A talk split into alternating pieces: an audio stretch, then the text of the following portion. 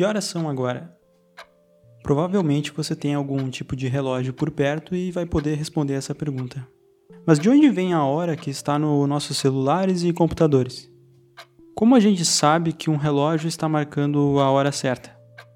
Por muito tempo, as pessoas usaram o movimento dos astros no céu para medir a passagem do tempo. Nos últimos séculos, inclusive, observatórios astronômicos em várias cidades do mundo eram responsáveis por determinar a hora local. Com o desenvolvimento da física quântica e da física nuclear, nós começamos a usar os átomos para medir o tempo e de maneira ainda mais precisa. Os relógios atômicos que existem hoje em dia servem como referência para os relógios espalhados pelo mundo todo. O estudo curioso que nós vamos conhecer hoje mostra que existe um objeto no espaço que está bem distante de nós e também pode ser usado como um relógio bastante preciso, e ainda por cima, ajudar a investigar os mistérios do nosso universo. Hoje recebemos a pesquisadora e estudante de pós-graduação Jamile Fritzen. Ela faz parte de um grupo de pesquisadores do nosso departamento de astronomia, que estuda anãs brancas, um tipo de estrela morta. Oi, Jamile. Oi, Rodrigo. Jamile, para começar o nosso papo, pode nos falar um pouco sobre as anãs brancas? Posso sim. As anãs brancas, elas na verdade são estrelas mortas, como tu bem disse antes. Tá, mas como assim estrelas mortas? As estrelas, elas não são coisas imutáveis no céu. Elas passam por um ciclo de vida. Assim como a gente, nós humanos, a gente passa por várias fases, a gente nasce, a gente é criança, depois é adolescente, jovem, assim vai. As estrelas, elas também passam por diversas fases ao longo da vida delas. O Sol, por exemplo, ele está passando atualmente pela fase de sequência principal, mas daqui a uns bilhões de anos ele vai ser uma estrela gigante e um tempo depois, ele vai morrer, por assim dizer. Então, para a gente estar tá vivo, a gente tá, tem que estar tá com o coração batendo. Mas para as estrelas estarem vivas, elas têm que estar tá tendo reações nucleares dentro delas. Então, o Sol ele vai parar de ter reações nucleares, então a gente diz que ele vai estar morto. O fato é que a maior parte das estrelas, quando morre, elas se tornam estrelas anãs brancas, que são as estrelas que eu estudo. Essas estrelas, elas são muito densas e elas têm condições extremas dentro delas. E elas basicamente passam a vida ou a morte delas esfriando. E como é que se parecem essas estrelas? É possível a gente ver uma anã branca no céu, assim, sem um telescópio? Então, as anãs brancas já tá no nome que elas são anãs, né? Elas são estrelas bem pequenininhas mesmo. Então, para ter uma ideia, elas têm mais ou menos o tamanho do planeta Terra. Então, elas são realmente bem pequenininhas. Mas, pelo nome, parece que elas, todas elas vão ser brancas, mas isso é uma mentira. Elas podem ter todas as cores. E a segunda pergunta era sobre se dava para observar uma anã branca sem telescópio, e a resposta é não, porque elas são realmente muito pequenininhas, então não dá para ver sem o telescópio. A gente precisa do telescópio para observar elas. E existe alguma dessas estrelas perto da Terra? Atualmente não, mas como eu falei do Sol antes, o Sol ele vai se tornar uma anã branca algum dia. Então, daqui a alguns bilhões de anos, a gente vai ter uma anã branca bem pertinho da Terra. Mas quando o Sol virar uma anã branca, o que vai acontecer com a Terra? A Terra talvez não exista mais exatamente como a gente conhece. Porque eu falei antes que antes da, do Sol se tornar uma anã branca, ele vai se tornar uma estrela gigante. E quando ele se torna uma estrela gigante, as camadas mais externas dele vão. Eu não, não tenho certeza se vai chegar a atingir a Terra, mas eu acho que sim. Então a gente vai ser englobado pelo Sol. E aí depois, para se tornar uma anã branca, o Sol vai emitir uma espécie de ventos que vão varrer tudo que tem ali ao redor. Então eu acho que a Terra vai cair por terra. Mas atualmente a estrela anã branca mais próxima da Terra é a companheira de Sirius. Então, Sirius é a estrela mais brilhante do céu. E ela tem uma companheira binária, que é uma anã branca. A gente não consegue enxergar ela, porque ela é muito pequenininha, mas ela tá lá.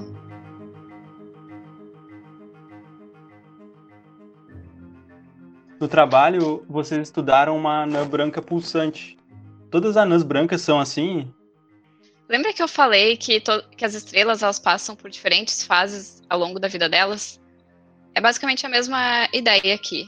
Nem todas as estrelas elas vão estar pulsando nesse exato momento, então nem todas as anas brancas que a gente olha vão estar pulsando, mas elas, ao longo da vida delas, ou da morte, elas vão pulsar em algum momento. Essas pulsações, elas estão relacionadas com uma instabilidade dentro da estrela. Então, basicamente, a, a luz que a gente vê da estrela, ela sai de dentro da estrela. A gente vê a superfície, mas é, ela sai lá de dentro. E o que, que acontece nessas anãs brancas pulsantes é que, por algum motivo, essa luz é impedida de sair para fora da estrela. E aí gera uma pressão ali e a, e a estrela acaba ficando um pouco instável. E aí ela começa a pulsar. E como vocês sabem o que tem dentro dessas estrelas? Para te responder, eu vou fazer uma analogia e te fazer uma pergunta de volta. A pergunta é: quando tu vai no mercado e tu quer comprar uma melancia, como é que tu faz para escolher qual melancia tá boa? Eu já vi algumas pessoas darem umas batidinhas na parte de fora e ouvindo qual o som que a melancia Exa faz. Exato. Então, o que a gente faz com as anas brancas é, é bem parecido. A gente, nessa coisa da melancia, a gente vai, não sei se todo mundo conhece, então eu vou explicar. A gente bate e quando tem aquele som mais oco, é porque a, a melancia tá boa. Porque olhando só a parte de fora, a gente não consegue saber como tá dentro. Mas quando a gente dá a batidinha, a gente ouve e a gente sabe se tá bom ou não. Então, a ideia de estudar as pulsações é bem parecida. Nos dois casos, a gente tem uma onda se propagando no material, e aí, pela frequência dessas ondas, a gente sabe o material que está ali dentro. Então, se a melancia está mais oca, que ela está mais gostosinha, ela, a frequência vai se traduzir num som mais grave. E é assim que a gente sabe se ela está boa. E aí, estudando essas frequências, no caso das anas brancas, a gente consegue ter ideia do que, que é feita a estrela. No caso das anãs brancas, elas, em geral, têm um núcleo feito de carbono e oxigênio, e aí, ao redor desse núcleo aí, tem uma camada de hélio, e uma camada mais externa, que é a que a gente vê, na verdade, de hidrogênio.